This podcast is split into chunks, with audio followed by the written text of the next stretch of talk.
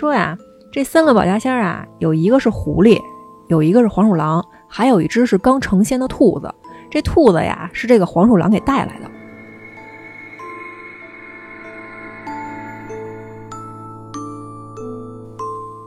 这两个女人盘着头，然后身上穿的呢，感觉也是几十年前的衣服。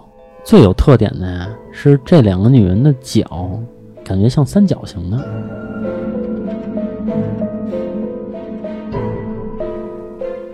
这棺材里啊，一共躺着三个人，有两个女人，盘着头发，三寸金莲，然后穿着旗袍，中间躺的呢，正是自己失踪了多年的小闺女。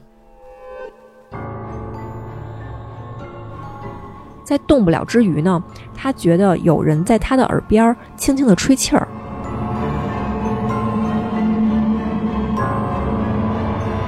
他刚要迈上这个桥，就忽然听见这个旁边有一声狗叫。